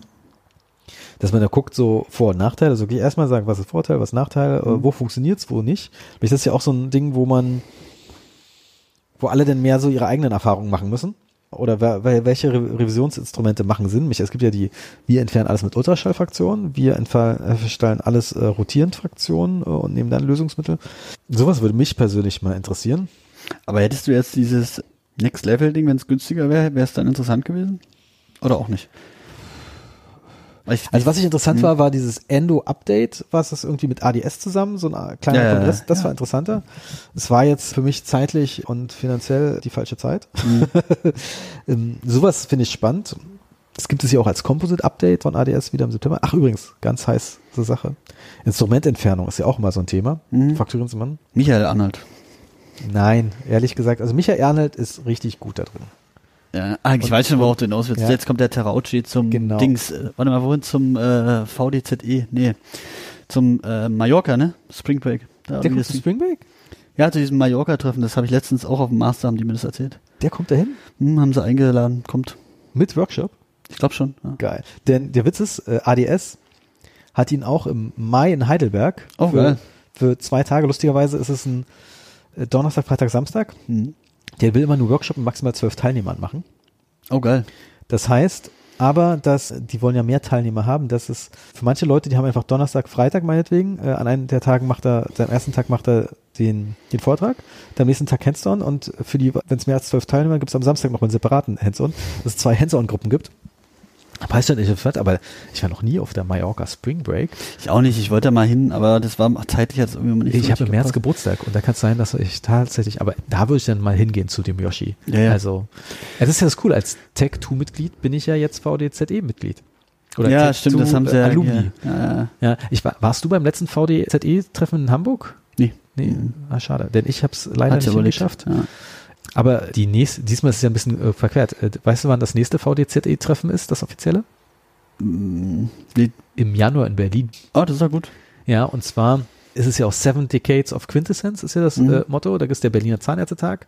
Januar äh, zusammen mit Women, Women in Leadership Conference. Die Großartig. Erste, das Japan, irgendwas Japanisches, dann ja. irgendwas auch äh, Generation, also, also richtig krass was los. Du wirst es nicht gerne hören, aber rat mal, welche Referentin, die du sehr liebst, kommt natürlich auch wieder zum VDZE. Ach so, ja, ich weiß schon wer. die, die Josetta, ne? Ja, lustigerweise, die war ja auch bei Roots. Mhm. Und dann war sie ja jetzt quasi jetzt 2018 in Berlin letztes Jahr 2017 Berlin und jetzt ist es 2019 wieder in Berlin. Ja. Und zwischendurch habe ich es auch noch auf der ESE e gesehen. Also, also ich persönlich mag sie ja. Ich habe nichts gegen die, ich finde halt nur das Thema, also die, die, Vorträge fesseln mich jetzt nicht, aber die, ich habe nichts gegen die jetzt so mhm. sonst. Aber jetzt, ich war, habe die, glaube ich, zweimal war die da, wo ich auch da war. Ich fand es jetzt relativ ja, da, da musste man schon zuhören wollen, sag ich jetzt mal, oder? Also, ja, also der Woods-Vortrag war echt viel, viel besser, auch rhetorisch, muss man das sagen. Ist gut. Ja, äh, weil da hatte so ein Part drin, der war echt lustig. Nennt es nicht Bioceramics. Bioceramics gibt es nicht. Das ist bloß ein Industriebegriff, der geprägt wird und alle sagen jetzt Bioceramics, aber das ist eigentlich total Quatsch. Das sind hydraulische Silikatzemente. okay. Und es war dann so natürlich so ein kleiner Running Gag. Ja, ja, Running Gag klar. unter Endo-Leuten. Ja, ja. Sehr lustig. Ja, oh Mann.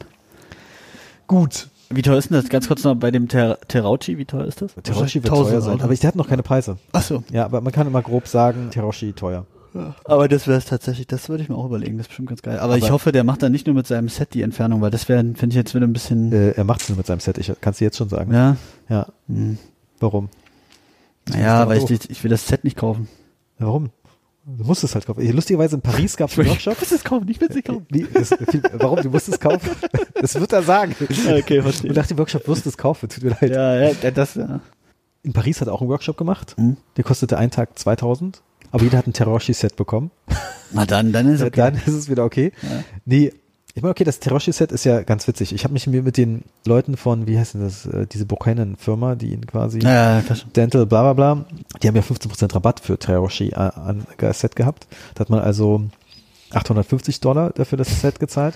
Lustigerweise hatten die Flyer von der AAE, American Association of Orthodontics, mhm. 2017, wo sie 25% drauf hatten. Da kostet es also 750 Euro.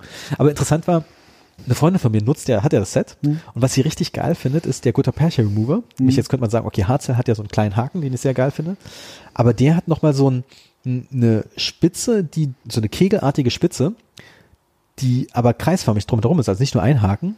Und sie meinte, das ist ihr absolutes Lieblingsinstrument gewesen, um irgendwelche Gutta Percha Sachen rauszupicken. Mhm. Und das ist dem Set drin. Da sind natürlich auch diese beiden Loop-Dinger drin, äh, mhm. die man, wenn man einen Frack Remover hat, nicht braucht. Oh, da muss ich gleich noch was zu Woods damit sagen. Komme ich gleich dazu.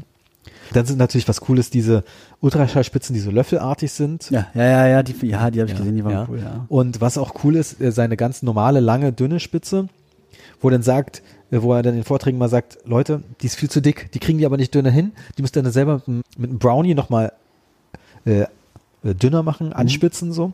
Lustigerweise die vom Stand meinten, idealerweise kauft man diese gerade Spitze auch gar nicht von denen, äh, sondern meistens bricht ja der Löffel irgendwann ab. Mhm. Das heißt, dass man diese, diese Löffeldinger dann einfach zu so einer Spitze dann umschleift und dann okay. immer nur die Löffelansätze nachkauft. Das fand ich interessant. Und sehr spannend, weil ich in Track Remover erwähnt werde. Zerkamet war da bei der Hood Summit und die hatten einen Prototypen dabei, der auch so ein bisschen in die Yoshi Loop Richtung geht. Mhm. Ja, oder Track Remover Richtung, also dass sie den Draht hatten. Den Draht kann man nicht sicher wechseln, aber der Vorteil ist, dass es dann so einen Stop hatte. Nämlich das beim Track Remover manchmal doof. Du hast den Track Remover nicht, oder? Ja, nämlich, der Track Remover ist schon cool. Du kannst ja selber überlegen, welchen Drahtdicker hast du, deshalb nimmst du die entsprechende Kanüle. Aber wenn du natürlich, da gibt es so einen Moment, wo du natürlich nicht immer weißt, gerade in schwierigen Fällen, hast du das Instrument oder nicht? Und dann ziehst du an und hoffst, dass du das hast. Und ziehst natürlich so ein, dass der Draht in der Kanüle verschwindet. Und dann ziehst du dran und dann siehst du natürlich nichts dran und der Draht ist drin verschwunden und du kriegst ihn ja auch nicht mehr raus. Mhm. Und das ist halt der Vorteil, und das habe ich dann auch erst nach einer Weile Frack Remover benutzen, habe ich verstanden, warum der Terashi so einen Stop da drin hat. Nämlich dadurch kann er ja teilweise auch, hat er dann wieder etwas an der Spitze, womit er dann probieren auch kann, dieses Instrument so auch ein bisschen zu bewegen und dann diesen Loop rumzubekommen. Natürlich wird der Draht ein bisschen dicker haben, aber Zergamet hatte auch cleveres System gemacht. Mich vorher war das immer so, hatten sie ja so ein Metallding, wo sie mhm der einen riesigen, das war ein riesiges Instrument, da konntest du ja nichts verändern. Diesmal haben wir so ab abschraubbare Köpfe und da haben sie zum Beispiel zwei verschiedene Drahtstärken dann dran mit Stop, ein Aktivierhebel. Natürlich doof, wenn der Draht reißt und Track Remover Leute wissen, wovon man redet, wenn der Draht reißt, dann ist natürlich das System, bist du doof dran. Also entweder hast du ein äh, Ersatzding oder mhm. nicht und dann kannst du den ganzen Tag vergessen. Mhm. Um, aber ist natürlich spannend. Also ich sag mal, Instrumententfernung ist ja so ein Thema für sich. Deshalb, äh, weiß nicht, der Michael Arnold macht bestimmt auch Kurse dazu. Ach ja, ja. Michael Arnold hat jetzt, äh, oder jetzt, keine Ahnung, ich bin jetzt, äh, bin jetzt ja nicht seine, sein Sekretär, aber äh, wie ich gesehen habe, letztens habe ich da durch Zufall auf die Seite, hat er jetzt seit einer Weile quasi auch eigene Mikroskope bei sich in der Praxis, neben seinem Rasterelektronenmikroskop, ja, ja. was er hat, mega geil. Ich habe ihn mal gefragt, wann kommt das Mikro-CT und er meinte, nee, eigentlich Mikro-CT Braucht man nicht, weil mit den ganzen anderen Methoden, die man noch hat, mit Anfärben und Rasterelektromotor, braucht man eigentlich kein Mikro-CT. Äh, ja, mal sehen, mal sehen. Aber der hat auf jeden Fall auch vier, vier oder fünf Mikroskop oder vielleicht auch noch mehr, sorry. Und da bietet er auch auf seiner äh, Internetseite, rootkanal.de oder irgendwie so, bietet der Kurs an. Ja. Auch Instrumentenentfernung irgendwie. Ja. Nee, der hat ja auch immer bei Jadent da unten in Aalen, MTC, Ach, MTC, MTC Microscope, Microscope ja. Training Center, hatte mal einen Kurs, der immer ah. relativ teuer war, relativ krass ausgebucht. Ja. Und lustigerweise ich kenne jemanden, der ihn besucht hat. Und da hat er dann ganz viele verschiedene, irgendwie diese Loop-Technik, noch ohne Frack Remover. Ja, Braiding dann, macht er auch. Äh, Braiding mhm. und, aber da war auch seine ZFA dabei. Und hat sie die mal gefragt, na und womit war entfernte hauptsächlich Instrumente? Ja, zu 90 Prozent Ultraschall. und im Prinzip da ist wieder das Terrosche-System interessanter, weil er sagt er direkt, wie man es mit Ultraschall verwendet, welche Instrumente nicht gehen. Das heißt, du kannst sie höchstens lockern mit Ultraschall und dann musst du mit einem Loop entfernen. Also irgendwie über dreieinhalb Millimeter lange Instrumente, da brauchst du eine Loop-Technik. Und das ist natürlich sehr, sehr spannend. Also oh, Yoshi Mallorca Spring Break, da muss ich also quasi Urlaub einplanen. Mhm, müsste mal, also guck noch mal, aber das haben sie so auch beworben. Naja. Mhm. Sehr, sehr spannend. Mhm. Master, wollen wir jetzt mal ein Schlusswort für einen Master finden? Das war eigentlich der Aufhänger heute. Ja, ich habe immer mal probiert, ab und zu was reinzustreuen. Ich denke, nee, ich okay. wollte zwischendurch auch was reinstreuen, wieder vom Master. Erzähl was? Nee, äh, um wieder zurück auf das also. zu kommen. Aber ja, das, das ist im Podcast gibt es keine Regeln. Nee, das, das ist die Regel. Das ist die Regel. Es gibt keine Regeln. Sprich nicht über den Podcast. Ja. Nee. Okay, Master, es gibt also es gibt genau, es gibt zwei. Du hast dich für die Düsseldorf entschieden. Genau. Es ist immer in Düsseldorf, ist ja. Ja, es ist immer in Düsseldorf, genau. Hast du denn schon mit dem Hotel was ausgehandelt? Äh, ich ich habe ein ganz äh, exquisites Hotel. Da kostet die Nacht 40 Euro oder so. Ich meine, man könnte ja auch überlegen, Airbnb und sowas. Ja, tatsächlich für die Wochen. Also in der ersten, in der nächsten Woche werden wir das mal gucken mit so ein paar äh, Teilnehmern, dass man sich keine Ahnung. Ach, alle in ein Airbnb rein? Das ist ja Naja, alle nicht, aber so, denke ich mal, so drei, vier, doch, da sind auch ein paar äh, coole Jungs dabei, mit denen kann man vielleicht das ein oder andere Feierabendbier äh, dann genießen. Das, das ist natürlich, ja, das, das ist natürlich mit Airbnb dann noch ein bisschen entspannter, ja. Also ich würde sagen, warum habe ich mich dafür entschieden? Also zum einen, um einfach quasi noch weiter sich auf das Thema zu konzentrieren und dann auch den fachlichen Austausch zu haben. Ich weiß nicht, ich muss einfach so machen. Aha. Du machst offiziell den Master und ich kopiere alles, was du machst. Ja, sehr gut. Dann machst den inoffiziellen Master. Ja, genau. Ich habe ja auch mal überlegt, überlegt, äh, hast du eine Ahnung, was braucht man eigentlich, um Masterstudium anbieten zu können? Also ich habe mir mal überlegt, was ist der billigste Master im deutschen Markt? Dann meinte mal eine Freundin von mir, die ist irgendwie Referentin an der Fernuni Hagen, also ganz ja. andere Branche, ja.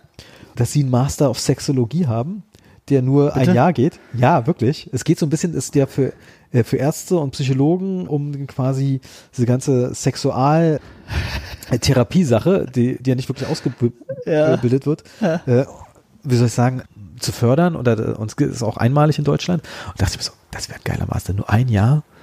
Und dann bist du Master of Sexologie und du kannst ja noch als Zahnarzt über irgendwelche Gründe überlegen, warum das für dich Sinn machen könnte. Ja, das ist natürlich auch fürs Praxisschild ganz nett. Ja, nee, besonders, ich du hältst wirklich um einen Vortrag. Ja, and he's Master of Sexology. What up? Oder wenn ich Patienten fragen, ah, haben Sie einen Master Ende gemacht? Nee, Sexologie. Naja. Nee, aber dann hat sie sich doch mal informiert, ist doch zweieinhalb Jahre und kostet pro Jahr. Fazit, so einen günstigen Master habe ich noch nicht gefunden. Doch, es gibt einen günstigen. Prothetik-Master ist ganz günstig. Äh, was Tatsächlich. Äh, günstig heißt knapp 10. Okay. Das ist ja, wenn man so sich. Ja, oder? Nee, nee, auch zweieinhalb. Ach, aber schön. da ist halt, du musst dich verpflichten, also es nennt sich irgendwie Förderung von wissenschaftlichem Nachwuchs, irgendwas.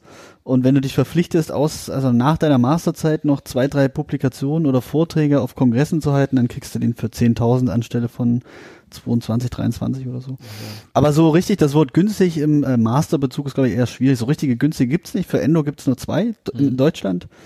Ja, und ich glaube, der in Düsseldorf gerade, äh, Düsseldorf gerade, wenn man so die geht, wenn man jetzt vielleicht mit dem Gedanken spielt, Spezialisierung und so, ich meine, deshalb ist ja, ist ja jetzt bei mir dann so, äh, dann, dann denke ich mal, es ist vielleicht ganz cool, wenn man eher den Digit Master macht und auch schon die Leute kennenlernt, die da so, da, ja, die da was äh, quasi auch vortragen. Also für so Netzwerken ist es natürlich cool, wobei man sich Eben, fragen genau. kann, Wozu brauchst du dieses Netzwerk in der Praxis dann am Ende? Ich meine, wenn du weißt, ich habe hier ein großes spezielles Problem, ruf jetzt mal bei David Sonntag an und sag, ja. ey, Sag mal. Hey, hey Dave. Hey Dave. ja, aber ach ja, übrigens noch ein Punkt äh, für einen Master, das äh, muss ich noch dazu sagen, was auch für mich gesprochen hat, war, weil ich will ja eigentlich langfristig diesen, diesen Degit-Spezialisten machen. Mhm. Und den kannst du ja zum einen haben, wenn du eben an der Uni warst, oh Wunder, ja. Oder wenn du DG, DGT-Fortbildungspunkte sammelst und nicht unwesentlich, glaube ich, 300, schieß mich tot, und die sind natürlich ausgewählt. Also dann kannst du jetzt nicht irgendwie 20 Fortbildungen von Henry Schein machen, sondern das sollten halt welche auch von der DGET am besten sein. Mhm. Und da bleibt ja nicht so viel übrig außer Master und Curriculum. Und da habe ich mir halt gedacht, wenn ich den Master mache, dann habe ich zumindest das schon mal safe quasi. Mhm. Braucht dann eigentlich fast nur noch die Fälle. Und die Veröffentlichung, das ist auch ein Punkt beim Master. Du äh, hast ja durch die Masterarbeit, die wird meistens ja veröffentlicht in der ja, Endodontie. Ja. Und dann hast du noch Fallpräsentationen meistens, die du dann veröffentlichst. Also du kommst so auf deine zwei bis drei Veröffentlichungen. Obwohl, was die Veröffentlichung angeht und die Fortbildungsstunden, also es ist ganz klar, man muss nicht irgendwie eine Uni oder Master haben, um DGT spielen zu man kann das alles, ja. alles in seiner eigenen Praxis machen. Aber mit den Veröffentlichungen ist natürlich, musst du weniger Fortbildungsstunden nachweisen und ähm. Ja. im Prinzip brauchst du mindestens eine Veröffentlichung in der Endodontie zum Beispiel. Ja. Das ist so das Minimum.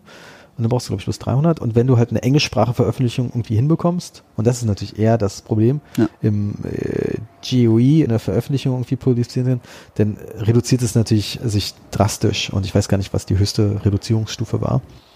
Aber dass du wirklich irgendwie zwei International Medline äh, Journals ja. hast, ja. die dann auch Bums haben. Aber ich meine, das ist ja teilweise da was zu publizieren, da brauchst du schon ein geiles Thema. Und mit ein, ein einfacher Fallpräsentation kommst du, glaube ich, da nicht mehr so. Nee, nee, das wird eher schwierig. Ja. Nee, deshalb, und das war natürlich auch jetzt noch mit dem Hintergrund äh, für mich, Grund, den Master halt zu machen. Also in dem, für, für mich jetzt gefühlt ist es, war es eigentlich die logische Konsequenz, das mhm. zu machen. Nö, ich glaube, ich meine, ja. ähm, die Quintessenz ist ja ein Team mit Hülsmann äh, drin, pusht es ja auch immer so ein bisschen so. Da gibt's ja, gab's ja gefühlt schon reine Master-Ausgaben. Ja. Obwohl ich gehört habe, dass die auch immer nicht gerade in Anfragen schwimmen. Ja, also es ist so, die sind immer froh, wenn sie die nächste Ausgabe voll haben. Naja, gut, ich meine, klar, also ich meine, umgedreht, ich meine, du kennst das ja auch, ich meine, das ist ja auch aufwendig, sowas zu schreiben. Also für den, der es, für den Autor quasi und für die Kollegen, die eine Praxis jetzt haben, die haben wahrscheinlich auch äh, 20 andere Sachen zu tun und sind damit genug ausgelastet. Ich will eigentlich auch so ein Ding schreiben. Ich habe schon angefangen von einem Artikel. Ja, siehst du. ja, das ist halt Riesenarbeit. Also deshalb, ich kann das schon verstehen. Das ist halt aber kurz von, was du machst. Ich meine, sag mal fies, ähm, wenn du gut in Literatur-Reviews bist, äh, bist du natürlich dann gern gesehener Gast, glaube ich, wenn du da was paar, paar Sachen zusammenfasst und zusammenschreibst, dass du natürlich, ohne dass du jetzt Fälle machst, ähm, eine Publikation relativ safe. Wenn du natürlich Fälle machst in, mit einer Einzelfallpräsentation, wird es natürlich schwierig, da muss das schon irgendwas Spezielles sein. Und natürlich dann die passenden Recalls dazu ideal. Also, das ist ja auch mal so ein Problem. Also ich meine, Dance in Vaginus ist mal so, bestimmte Pfeilenentfernungen sind immer gut, aber zum Beispiel da brauchst du am besten eine Fallserie. Das war mm. ja zum mhm. Beispiel Arnold, der mit dem Freckle Remover eine Fallserie hat er dann da drin.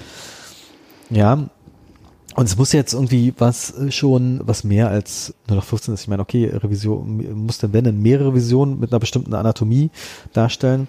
Aber da gibt es bestimmt viele Möglichkeiten. Oder einfach mal ein Thema, was auch nicht so populär ist, da reinmachen. Ja, du, äh, ich meine, Möglichkeiten, Ideen gibt es genug, aber es ist halt wie so oft, also das Machen ist halt dann ja, eher, eher, eher so schwierig, ja. Meine, Zeit ist ja das eine ja. und Machen ist das andere und Versprechen ist ja das Schlimmste. Ja. Ich sag mal, wenn, wenn man einfach so für einen normalen Fall ist natürlich so die, das Interregional von Ömos immer ein guter Abnehmer. Ich, ja, das stimmt, wobei ich glaube, die werden jetzt, um, wenn man jetzt auf die Spezialistenschiene geht, ich glaube, die, die, die sind nicht. Ich wollte sagen, die, die zählen halt nicht rein, ne? Ja, aber um einfach mal was, was zu schreiben. So, ja, gut, ja, ja, das stimmt. Ja. Nee, am besten ist es natürlich, lustigerweise auch hier nicht Wer ist das offizielle Organ von der DGZMK, die DZZ oder so? Ja, Deutsche. Zahnärztliche Zeitung. Zeitschrift. Ich habe das ja erstmal mit der DZW verwechselt. Oh. ja, oh. Ist, echt? Die DZW ist. Oh. oh. die DZZ. Aber ich glaube auch, wenn du normal den Frankenberger in der normalen Quintessenz von irgendeinem Artikel überzeugst, dann der eindeutig angehaucht ist, kriegst du es auch rein. Wobei, klar, ist mir die Frage, vielleicht ist das, aber äh, übrigens, um das, äh, weil du sagtest bei der äh, Endo, dass die vielleicht Probleme haben, das vollzukriegen. Die DZZ gab es ja bis vor kurzem, sprich vor ein oder zwei Jahren gab es die ja, weiß ich nicht, monatlich oder so. Jetzt kommt die einmal im Quartal, ne? Also die haben, ja, ja, die gibt's nur noch, gibt vier Ausgaben mehr. Okay. Ja, ich weiß nicht, ob die Kosten für die Zeitung weniger geworden sind. Würde ich jetzt mal so laut in den Raum stellen, glaube nicht. Ja, ich meine, was ich mal krass finde, ist natürlich, dass da schon relativ viel Werbung drin ist immer. Mm.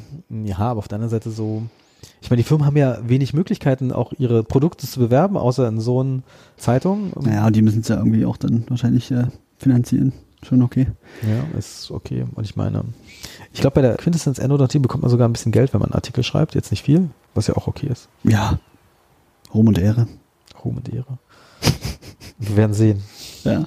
Cool. Also, Joran. Jo. Ich sag mal vielen Dank fürs Zuhören. Und Schön. Bis Nachmittag noch. Mal. Ja. Ciao. Ciao.